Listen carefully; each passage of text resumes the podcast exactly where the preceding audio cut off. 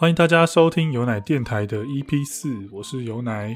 呃，不好意思，有一阵子没有录音了，最近在忙离职的事情，就是我对我的人生规划有一点小迷茫。呃，其实这一阵子就是我蛮常在一个社群互动的，这一阵子就是参加了蛮多网络上的活动，就是我在 Discord 社群里面，就是常常跟一群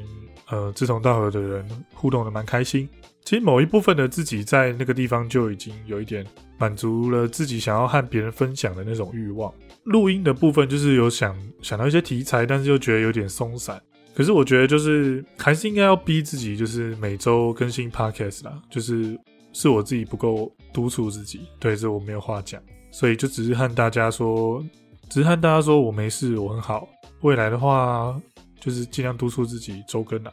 好，那今天就是要来分享的主题就是恋爱系的作品。那这个东西其实之前在那个录制有奶就印的时候，曾经有分享过一期。如果没有听过的朋友呢，也很欢迎你回去补之前的有奶就印的恋爱的漫画集数。也不隐瞒和大家老实讲，就是我蛮常看的一个漫画分类就是恋爱相关的。其实再来的话，才会看一些呃热血王道啊，然后悬疑、科幻跟奇幻的作品。那其实除了那一次的恋爱主题的那个分享之外呢，也是有比较松散的在。硬要来闲聊的部分去分享了很多次的漫画，就是有在看的漫画，所以就是有兴趣的可以再去翻翻看。之前有看了一些还在连载的漫画，就是我就不提了。那今天要讲的，就是之前我没应该是没有分享过的漫画，对我尽量凭我脑袋的记忆去整理出之前没有分享过的一些漫画，大部分都是跟恋爱有关的啦。因为这一期的主题就是我是专门收集我有看的恋爱漫画嘛。那我就粗浅的分成就是日漫跟韩漫两个分类。韩漫的话，我主要就是因为宵夜有他有在看，然后他推荐给我之后，我才会看。要跟大家说，就是比较抱歉的部分，是因为这个不是我自己主动去追的。那宵夜的话，他是特别有找，就是他即将要完结的那些漫画，然后他会变成要收费，收费之前他会是全篇免费的。所以就趁那个时候赶快把它看完，之后它就会变成有些就是要收费这样子。今天讲的漫画呢，我会我也会稍微提到，我觉得它好不好看，就是有些可能要收费的话，就大家可以自己斟酌一下。那第一个要分享的是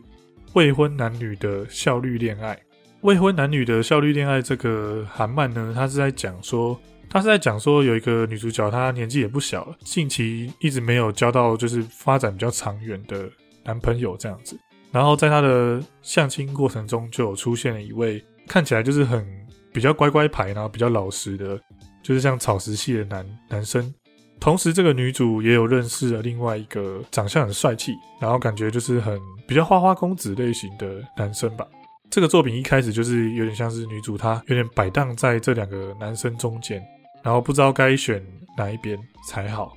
呃，这部作品在描写女主角的心境的时候，是用一个比较现实的方面去描写，就是可能也会讲到说，女主角会观察男方家里有没有钱啊，开什么车啊，不会像就是那种很纯爱的作品，就是光是考虑说啊，谁对我来说比较心动，也会有一些我觉得比较，呃，身为人的一些本性或劣根性嘛，在这个漫画里面也会描写的比较仔细一点，所以我觉得这个部分是还蛮好看的。就主要的男主角其实个性算是蛮好的，但是也在漫画剧情中也会很直接的描写说，就是这个男生可能觉得女主角好像没有非常的对他专情，或是还没有决定要跟他长远发展，所以也会描写到像是男生这边也会因为家里的推荐啊，去进行其他的那个相亲活动之类的。男二的部分就是一开始女主角她以为他是一个算是高富帅那种感觉吧。可是后来才发现，说他其实真实身份是一个虽然年纪不小，但是还是为了自己的偶像梦努力打工过生活的人。所以女主角面对这个男二的时候，就是有一点在明明很心动，但是又有点担心，说和他在一起的未来会就是很辛苦之类的这种这种地方有点拉扯。所以我觉得这漫画还算没有那么的俗套嘛，所以我觉得还不错看。然后下一个要推荐的是，我觉得蛮值得去花钱购买来看的漫画，叫做《它不是我的理想型》。那这个漫画跟上一个有一点点像，他的故事是在讲说一个算是长得蛮漂亮的女生，但是一路以来她交往的对象都是有一点，我觉得就算是有点渣男吧。交往的对象算是属于比较不懂得避嫌的那种类型，所以常常会和其他的女生出去，然后又没有和女主角报备，然后让她觉得很不安这样子。男主角是一个不修边幅的宅男，然后个性很好，他没有什么抽烟喝酒的习惯啊，平常也就是一个就理工工程师嘛。然后回家最大兴趣就是好像玩游戏吧，但是他们刚好就是住在隔壁。男生其实暗恋了这个女生非常非常的久。这个漫画刚开始的时候是女主角这边是有男朋友的，女主角对这部真正的男主角的那个态度一直很差，就是他们之间曾经有有一段误会。一开始男主角的地位是很低的，起跑就落后了非常的多。呃，看前面可能会觉得有点不耐烦。就是你会觉得女主角明明在一段不健康的关系，但是她又舍不得放下这种烦躁的感觉。然后男主角又因为他实在是太胆小，然后又对自己很没自信，所以就很不敢表达自己，也不敢澄清，以为女主角看不起他，或是说觉得自己没戏，然后就没有把自己的委屈讲清楚。这样子在前面会有这种比较烦闷的感觉。但是这个漫画到后期的时候，就会呃算是拨云见日嘛，就是逐渐解开这些阴霾，然后女主角渐渐理解到说，其实一直以来她都没有选择过的男主角的这种类型，其实才是她相处起来比较舒服的类型，所以这个漫画才会叫做他不是我的理想型嘛，就是看到最后会真的觉得，就是好像身边也会有类似这样的例子的朋友，就是可能跟同类型的人交往太久啊，或是同一个伴侣交往太久。然后就产生了依恋，或是觉得说舍不得放下这段感情。嗯，有时候就会想要拿这个漫画的例子去给那些朋友看一下。但有时候其实真正适合你的类型，并不是你脑中所设想的，或是你自以为的平常喜欢的那种类型。这漫画大概是在讲这件事。然后下一个漫画是叫做《给你我的一》。那这个漫画是在讲说女主角有一天醒来，就突然发现说她可以看到每个人身上都有一个数字。然后他自己的数字是一，然后他很在意的一个男生的数字是九九。这个漫画的过程中，就会一直让读者去猜说每个人身上的数字代表的是什么意思啊？有可能是上过床的次数啊，或者说交往过的人数，或者说他对于生活的满足感啊之类的，就是很多的可能性，好像都有正确也有不正确的部分。那这漫画看到最后，就会揭晓这些人身上的数字到底是什么意思。不过这漫画对我来说画风不是特别喜欢，它中间其实蛮多煽情的画面嘛，就是可能常常会上床什么的。嗯，要看的话就自己斟酌，因为毕竟它是 Webtoon 嘛，所以它不会漏点，都是用圣光遮的，所以看到后面其实会有一点不耐烦，就是我比较想要知道他们的感情戏，而不是他们一直上床的部分。不过整体来说，还我觉得还算不错看啊，可是可能就没有前面的那个那么推荐。最后一个要推荐的是叫做《倒脸人生》的这个漫画。我记得在我去年的那个年度排行嘛，然后我好像把这部作品摆在我最喜欢还是第二喜欢的漫画吧。就我觉得这个作品真的很优秀，就是算是难得我看到的一个非常好看的韩漫。那其实它并不完全是一个恋爱作品，它的故事是在讲说，如果有一个机会能够让你换过自己的容貌，那你会怎么样选择去重新利用这个机会来翻转你的人生？这样子。这个作品很有趣的地方，就是在说他前面出现过的角色，甚至是前面出现过的一些小配角之类的。那这个作者会在后面的故事去画出这些角色和新的视角的主角有什么样的关联性。那他可能五到三十话会是其中一个主角的故事这样子。那有些人得到这个换脸的机会，就会好好利用这个呃外貌这个武器，逆转之前可能被欺负啊、被嘲笑的人生。但相对来说，也会有一些故事是，就是这些人的本性完全没有改变啊，即使换了脸，最后他还是一样会被之前的个性所吞噬之类的。每一篇的调性都有一点不太一样，所以我会觉得说这个漫画真的还蛮有趣的，那就是非常推荐大家去看。而且目前的话，《到点人生》都还是免费的，而且有非常非常多集可以看，所以大家可以看得很过瘾。我觉得不妨给大家一个机会试试看。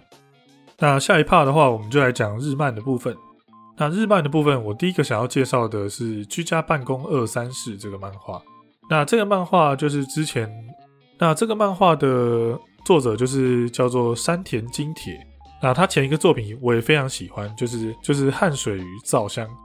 诶，稍微提一下嘛，就是那个作品是在讲说香水、香气、香皂开发部的那个职员间恋爱的故事啊，就是一个比较土里土气的地位子嘛，眼镜娘那种，然后遇上一个算是比较阳光的帅哥，但是他是一个气味控这样子，然后他的故事其实展开蛮变态，就是男主角某一天闻到这个女主角身上的气味，就是他的算他的体香啦，然后就觉得很香这样子，然后因为这样子而展开的恋爱故事。虽然说就是有点恶男，但是其实这一部我觉得算是男生女生看都可以非常开心的一个作品。然后他们之间的恋爱也就是属于就是非常的纯爱啊，然后两个人之间的互动也很甜蜜，也非常尊重这样子。然后今天要介绍的《居家办公二三事》呢，它是一个只有大约二十话的一个算是比较短篇的一个作品。那是在讲说，呃，好像有也是做像是 IT 产业的吧，就是工程师的男主角。那因为疫情的关系，所以就变成居家办公嘛。这男生其实没有什么太大的兴趣，但是从小就喜欢看漫画，尤其是喜欢看就是像奇幻类啊，或是异世界的那种漫画。也因为这个居家办公的关系，所以他觉得就是能够静下心来，然后好好的在家里就是享受一个人独处的环境。因为时间也比较多了，所以他就开始把自己的阳台布置成有一点，就是种一些花花草草啊，然后甚至他还摆了两个很像是吴哥窟的那种石像。踏到那个户外的时候，有一种来到异世界的这种小小的仪式感、氛围感。光是看到前面这一段，我就其实就蛮喜欢的。呃，前面没几话就出现说，男主角在那个阳台欣赏自己的那个小小天地的时候呢，刚好遇见了隔壁的女孩。那隔壁的女孩是一个好像是大学还是研究所的学生吧，然后是在研究跟考古啊、地理啊、历史文化相关的东西，就稍微闲聊一下之后就认识嘛，就是一开始就是友好的邻居关系，然后也因为这个花就是小小的花园的关系，所以就是有了一点交集，后面就会出现说像是比如说借一些历史文物来看啊，然后两个人就会到彼此家聊聊天什么的，就是一个很自然而然发展的关系。然后我觉得这个漫画真的很甜蜜、很日常，然后看起来就是会觉得很温馨的感觉。而且在这个漫画的最前面呢，就讲说这是关于我认识我老婆的故事，所以一开始就点明了这一点，就是让大家可以很放心的去看，说他们之后是怎么样、怎么样互相认识、怎么样变得更好的这个过程。因为话数也不多嘛，所以很快就可以看完，就是故事也不会拖得太久。我就是觉得这部真的蛮好看。然后下一个要推荐的是《耀动青春》，也就是这一季的新番吧。那我漫画部分就是已经追到最新的进度。与其说它是恋爱作品，倒不如说它就是校园作品吧。只是中间还是有一些恋爱的元素在。那他的恋爱的部分，我觉得也不是传统的那种，就是纯爱或是那种一见钟情，反而比较有着重在描写，像是呃跟有好感的人一起出去，但是最后却没有表明心意这种过程也有。然后或者说两个人互相有好感，但是交往之后发现觉得有点不适合，或是说时机不对，然后而分开的这种比较细腻的描写。然后也有那种就是其中有个角色就是他很想要很想要交到女朋友，有些人就会觉得说这个男生他很轻浮啊，就是好像谁都可以这样子。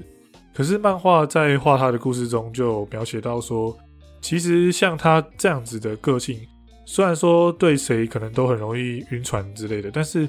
在找到真正的伴侣之后，他不见得会是一个花心的人。我觉得这漫画非常有趣的部分就是说，他在描写很多的角色的时候，他的个性都非常的鲜明，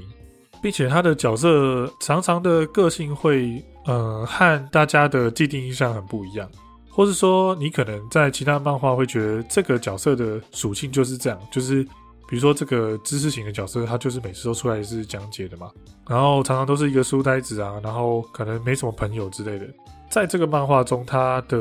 呃角色定位不会这么的单纯啊。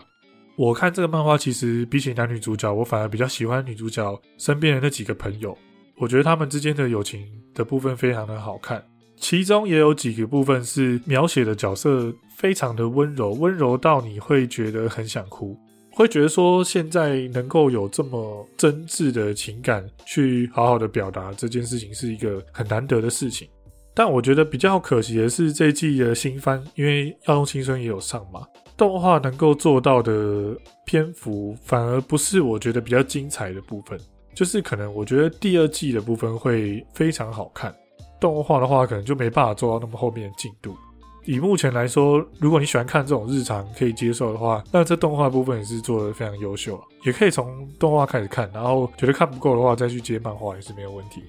然后下一个要讲的是，我们不会画虚构漫画。然后另外一个翻译叫做“既然要画恋爱漫画”，对，那前面这个翻译其实是比较贴近那个日文的原文啦。那这个作品就是在讲说，有一个长得不起眼，然后又矮矮的那个男生，平常兴趣就喜欢画漫画嘛，但是在班上是属于那种可能会被欺负的类型。刚好遇到一个班上很活泼的辣妹，然后因为一些事情有一点点的交集，没想到这个辣妹其实她的兴趣也是画漫画。然后两个人虽然风格不一样，但是辣妹就是非常的很直爽啊，然后个性也很开朗，然后就和男主角搭话吧，然后变成好朋友的那种感觉，就是很快就自来熟这样子。其实这部的作者蛮擅长描写这种脸红心跳的感觉，也也算是有一点点杀必死吧，就是那种小小卖福利的部分，但是不会到太卖肉。我反而觉得他是常常卖那种很害羞的感觉。男女主角，因为他们是想要画恋爱漫画嘛，这边也算蛮俗套的，就是说他们想要假装交往来体验一下恋爱的感觉，这样子有有助于他们的漫画进展，这样子。可是其实他们虽然说是假装交往，但是我会觉得他们之间的关系应该还算是有点在意对方，但是呃也算是有点偏纯爱的的感觉吗？给我的感觉蛮像恋上换装娃娃的部分，对。但是男主角可能就没有像新菜一样那么帅。比较自卑的那种，就是阿宅属性吧。但我觉得这部女主角真的很很香，很可爱，而且也很活泼开朗，就是个性就是很，就只有二次元辣妹可以这么 这么完美啊。对，那下一个要分享漫画很有趣，它叫做《因故大叔在为我的恋情应援》，挂号脑内，就是有点像是说，呃，前略，然后大叔在我的头脑里面帮我加油这样子。那这个漫画其实我觉得它呃设定的很巧妙，就是我觉得算是设定的蛮好的。女主角有一天和这个算是 第二男主角嘛，就是一个大叔，他们在过马路的时候，突然有一辆车冲过来，大叔就为了要救女主角，所以就算是推了她一把吧。呃，所幸好像是没有被车撞到，但是好像跌倒了还是怎样，我有点忘记了。但总之就是大叔突然就灵魂出窍，然后跑到女主角的脑内这样子。这个交换身份的感觉是大叔的身体，就是可能还躺在病床上，没有什么生命危险，但是就是意识有时候会突然就飞到女主角的脑内这样子。他除了就是灵魂记住的这个部分，其实还是有一点，呃，比如说女主角她在那个工作场所是一个比较唯唯诺诺的人啊，就是不太敢反抗上司，不敢表达自己意见的类型。当他被大叔附就是附身的第一次的时候，大叔有短暂的算是操控了他的身体，呃，算是做出平常他不会做的这些反应。然后女主角本来觉得她的生活要毁了，比如说上司说他没有茶了，本来就是女主角会去帮他倒茶。可是大叔附身他的时候，就是当上司说哎没有茶的时候，女主角反而是把杯子拿给他，然后就要要要上司帮他一起倒这样子。可能这种种种的小小的改变呢，反而其实对女主角是好的。在她的生活中，就因为她勇敢的讲出，比如说明明就是同事去花天酒地的钱，为什么可以来报账这样子，或者说像是刚才讲说，请上司帮忙装茶这件事，其实最后反过来都是对她的生活有帮助，然后也让其他人都看到了她的优点，这样子有点像说她挺身而出去讲出大家不敢讲的这些事情，所以反而让她变得很受欢迎。然后这个女主角其实就很在意一个男生，好像也也是他们公司有来往的一个另外一个业务吧。然后大家都称他为王子大人，这样就是一个很帅的男生啦。没想到就是因为他就是大叔附身他的时候，他就勇敢讲出，就是有点像挺身而出的部分，被这个王子看到了。然后王子就是对他有点在意，这样子，就是因缘际会下，就是女主角和这个王子有机会一起约会。结果大叔就是偶尔，因为他可能撞到东西啊或者什么的，受到一些冲击之后，他的意识就会跑到女主角这边来嘛。结果突然就发现说啊，原来这个大叔居然是这个王子的爸爸，很臭脚这样子。然后大叔自己的议题是他觉得他最近跟儿子的关系有点不好，就是好像儿子有点闹别扭，或是有点不想理他这样子。他们透过交换身体的部分啊，就是大叔其实也算是个性蛮好的一个人啦。所以就是会帮助女主角解决一些问题，那女主角也会觉得说，能够在大叔身上学习到一些她自己缺乏的东西，这样子，算是一个恋爱喜剧吧。那目前的话术还没有很多，可是我觉得算是蛮好看、蛮精彩的一个作品，这样子。然后下一个作品叫做《看得懂气氛的新人和臭脸前辈》。那这个作品是在讲说，就是有一个呃，我觉得还算长得蛮帅的一个男主角，但他常常都是板着一张脸这样子。然后跟一个女主角是所谓看得懂气氛呢，其实在这个作品里面是算是比较奇幻的设定吗？就是说他可以真的看到，就是有那种小小的可爱的，很小粉尘啊，或者小小的心情代表这样子，因为像是皮克斯电影的那个脑筋急转弯嘛，把脑内的心情啊，透过那个不同的角色演绎出来嘛。那在这个漫画作品中，它就是会变成像是小小的粉尘然后小小的小精灵。这些人类的心情啊，会出现在这个人的头的旁边，这样子会变一个具象化的感觉出来。女主角其实是可以看得出大家，就是她可以读懂大家的心情，现在在想什么。比如说，有些人可能会觉得啊，梅雨季节很烦啊，那他的头旁边的小人就会是一个很垂头丧气啊，有点发霉的样子。也因为这样子的关系，所以原本就是大家都可能觉得很冷漠啊，或是很没有表情的这个男主角呢。就被女主角发现说，她其实内心是很澎湃的，然后是很很温柔的一个人。就是她常常可能板着一张脸说没事吧这样子，可她内心其实是非常的紧张啊，或者露出那种很很酷酷的脸，说哦你你还好吗？你受伤了吗之类的。帅男主的那种冷酷反差萌嘛。这作品其实我看前面我还以为它不是一个恋爱作品，可是看到后面其实会发现说男女主角就是在互动的过程中，其实有点算是渐渐的喜欢上对方吧。那因为它也是一个职场的恋爱作品嘛，所以我觉得在看这个作品的时候，也有一点像是之前在看《冰属性男子与无表情女子》的的那种感觉。对，那我自己是还蛮推荐这个漫画的。那再延伸一个另外一个漫画，也是有点类似的，那它叫做《想要读懂你的心》，概念其实很类似，就是说男主角其实可以看到女主角的脸上会出现跟他心情有关的汉字，就是日本的那个汉字。那可能会出现，比如说哭啊，或是泪，或是笑之类的。偶尔也会出现一些比较艰深难懂的字，就变成说男主角会在猜说他现在的心情到底是什么这样子。下一个要介绍的漫画，我自己非常的喜欢。这漫画叫做《同桌的信国同学好像喜欢我》。对，这名字可能听起来很不怎么样，但是我觉得这个女主角真的是算是很戳中我的喜好嘛。她就是一个有一点粗眉毛，然后个性就是有点。害羞内向，但是又有其实有一点闷骚的女生，就是算是有点肉感吧，我觉得超可爱。这女生其实她喜欢她同桌，就是她旁边的一个男生，她算是那种比较土里土气的女生嘛。但是我觉得她打扮是可爱的，可是可能她算是有点像是类似高中出道的感觉。尽管她的外表算是可爱类型，可是她的内心还是有一点害羞内向的那种感觉。他唯一奉为信仰、奉为神旨的东西呢，就是他他平常喜欢看一个杂志的恋爱专栏。那那个恋爱专栏上面就会常常每日会讲一些就是关于恋爱的一些小 paper 啊什么的。女主角就是她也是一个算是比较耍笨属性的人嘛，常常会错误解读这个恋爱专栏上的东西，或者说她可能太过于听信这个恋爱专栏上的叫她做的东西，或是要她做的一些心理测验啊什么的。所以最后就是会有点弄巧成拙嘛，然后变得很好笑这样子，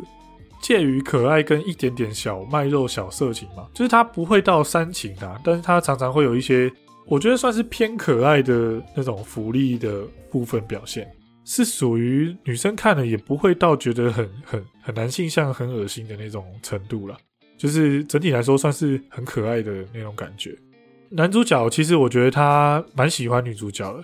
但是对于女主角的这些行为，她有时候也会觉得很问号，这样就是，哎，不知道该怎么样去反映这些白痴很 很很闹的这些行为，所以就是在看的过程中，一直都是属于一个心情很愉悦的状态，这样子，就非常推荐大家去看这个作品。然后下一个作品叫做柚子川同学想让我察觉，那我觉得有点难介绍这个作品，因为它其实就是一个还蛮单纯的恋爱类型的作品。然后女主角一开始会以为她是有点算是傲娇的类型吗？稍微看了一下，我觉得他其实只是属于那种比较不好意思讲出自己想要做的事情，就是算是有点闷骚的类型啊。算是比较有趣的是，男主角这边反而也不算是真的非常阳光的类型，所以我觉得两个人都是算是有一点点闷骚的感觉。那其实就真的还蛮接近一般恋爱会发生的这种状况。那这部很难讲说它有什么非常特别的地方，但我觉得它就是一个很平稳的一个恋爱作品嘛，也不会有什么太让人反感的部分。所以我觉得个人来说还是蛮推荐去看一下的。那它也完结了，所以就是可以放心的追完。然后下一个算是短篇作品吧，感觉是推特连载的作品。那这作品好像没有出版吗？那汉化组的翻译叫做“每天逐渐变得娇而不傲的傲傲傲傲傲傲娇系女生”，每天逐渐变得娇而不傲的傲傲傲傲娇系女生，就是很多个傲这样子。那她就是属于那种，就是之前不是常常会有那种一百天后变得怎样怎样的这种类型嘛？只是他这个作品没有设限一个日期啦，但是这作品的前提就是这个女生感觉很凶巴巴，然后对男主角很不好，就是一个非常傲娇的傲的极致，有点九比一的那种感觉。可是，在男主角就是一直温柔的对她之后，她就是有点慢慢被男主角的温柔瓦解，然后到后面就是开始觉得啊自己好像喜欢上男主角了，然后就变得很很娇滴滴这样子啊。对，一开始不是讲傲傲傲傲娇吗？最后整个就是。哦，叫叫叫叫叫叫叫叫叫叫叫叫叫叫叫叫这样子，后面只会甜到你直接很夸张的在地上打滚那种程度。为什么要介绍这个作品？其实主要有两个原因。第一个原因是，其实他女主角画的非常的可爱，就我觉得这部的画风算是蛮蛮合我胃口的，就是很可爱也很精致啊。然后第二个点就是说，他其实这个漫画画到后面蛮让我意外，是他有那个开车的桥段，就是上床的部分。我在看原本漫画的时候，就是上床那个部分就被跳过嘛，然后我觉得好像也蛮合理的，就是一般的漫画不是都这样。可其实看了一些网友的留言才知道说，哇，原来这个作者其实有把他们那个恩爱的场面啊，画成了那个还算是比较长篇的部分。我记得好像差不多有五十页吧，因为他平常连载的时候是可能每一话都只有一两页这样子，很短很短这样子。那没想到他居然就是两个人恩爱的部分有这么长，所以其实。你看到那一段的时候，你再去补那个恩爱的部分，其实我觉得算是好啦。以男生来说，真的看的蛮过瘾的。就是如果你是想要看那种很轻松的作品的话，还是可以看一下。对，刚才讲的这个部分算是比较特别的部分。然后下一个要讲的是《猫之四的知恩姐》，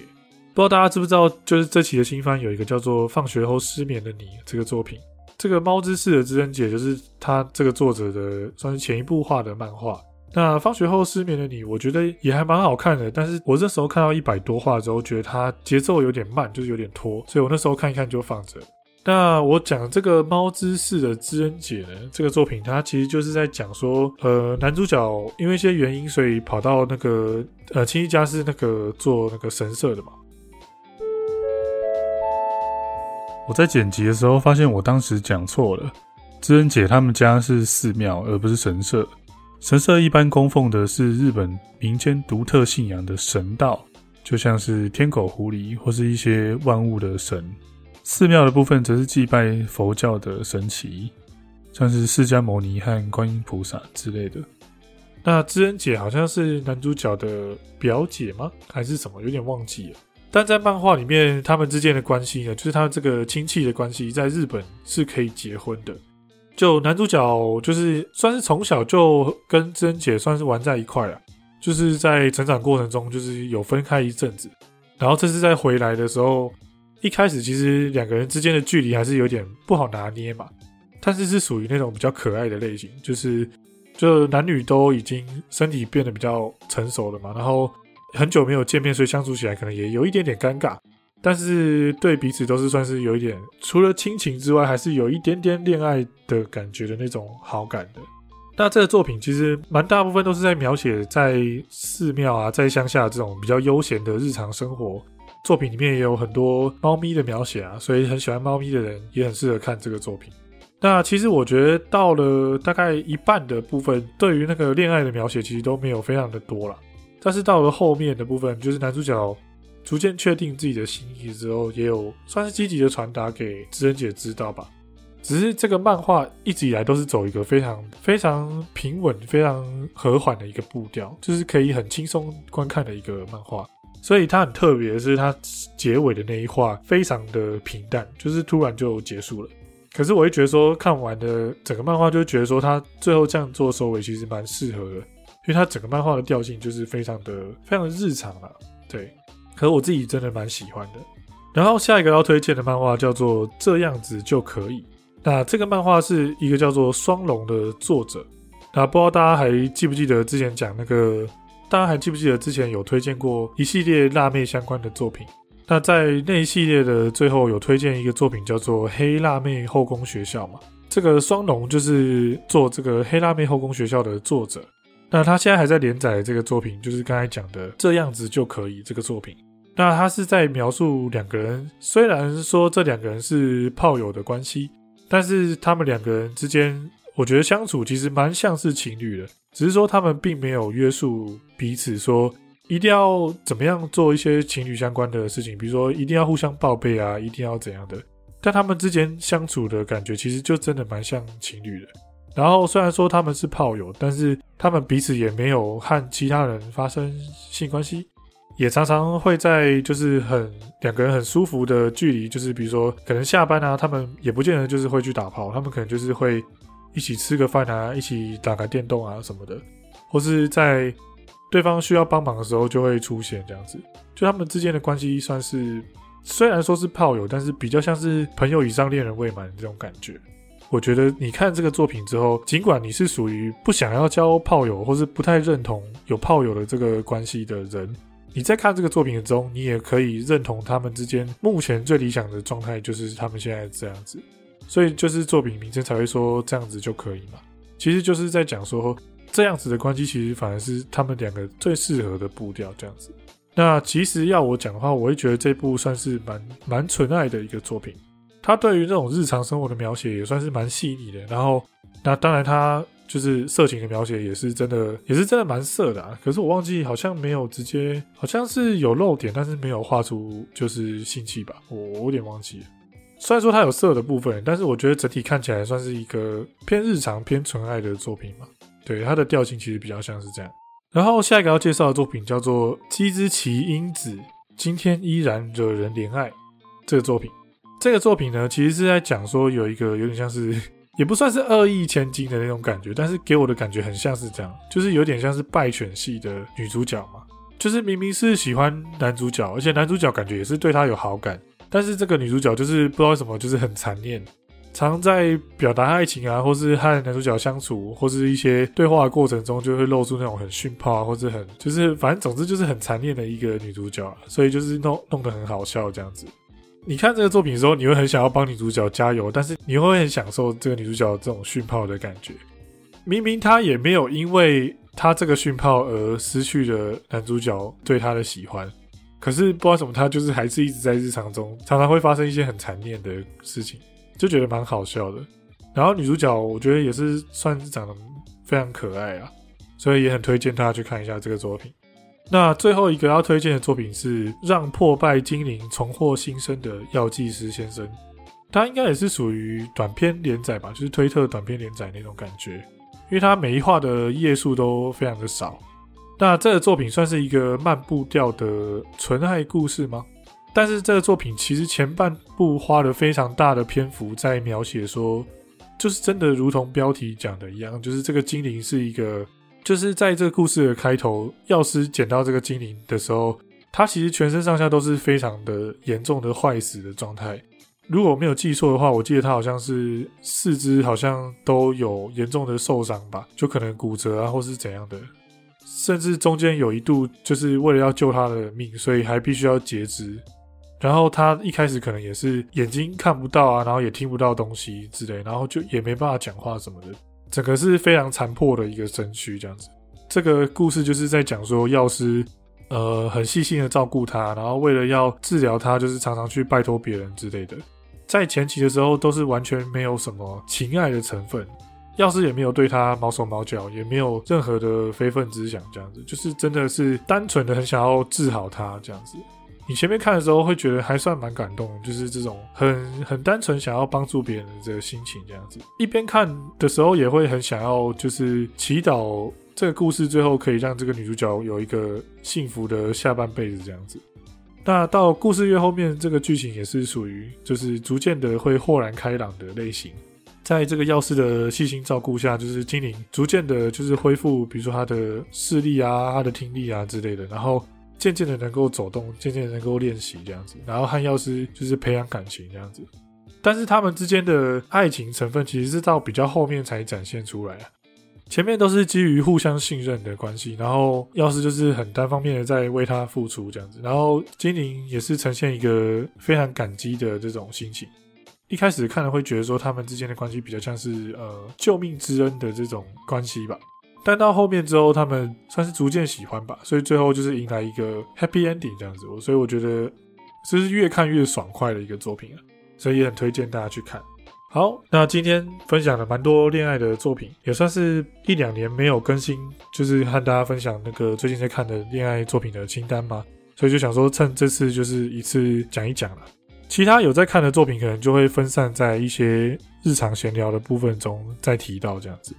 最后呢，不免俗的和大家宣导一下，就是就是我目前有开一个 Discord，也欢迎大家加入。那里面的话比较常，其实分享就是最近听什么歌啊，还有一些迷音的部分，然后有一些比如说节目的补充资讯啊，也会在里面分享这样子。呃，有奶电台呢，现在已经可以到各大的 Podcast 平台收听，同时也会有 YouTube 的影片版本。那影片的部分的话，就是如果有一些提到的作品的图啊，或者说或者说我自己的一些经历啊，我拍的一些东西啊，一些影像相关的部分呢，就可以在 YouTube 上面看到。大家有兴趣的话，也可以订阅一下有奶的频道。你可以选择听 Podcast 的版本，也可以选择看 YouTube 的版本，都可以，都非常欢迎。那现在也有用一个网站叫做 Portal，下面也会有一个网站叫做 Portal，大家可以点进这个网站来看，就是我的 IG 啊，我的 FB 啊，还有我的 Discord 频道，以及所有可以收听有奶电台的 Podcast 平台，所以大家可以多多利用那个网站。那有任何想要和我分享的东西，或是有什么想要我讲的作品，都非常欢迎你到各个地方联络我。那如果你是 YouTube 的观众，也希望你听到这边可以帮我点个赞，这样的话，影片就有比较高的几率可以触及到更多的人。那如果你喜欢我的影片呢，也邀请你按下订阅。就最近感觉快冲到一千订阅的大关了吗？也非常感谢大家的支持。那非常感谢你收听这期的节目到最后，我是有奶，我们下次再见，拜拜。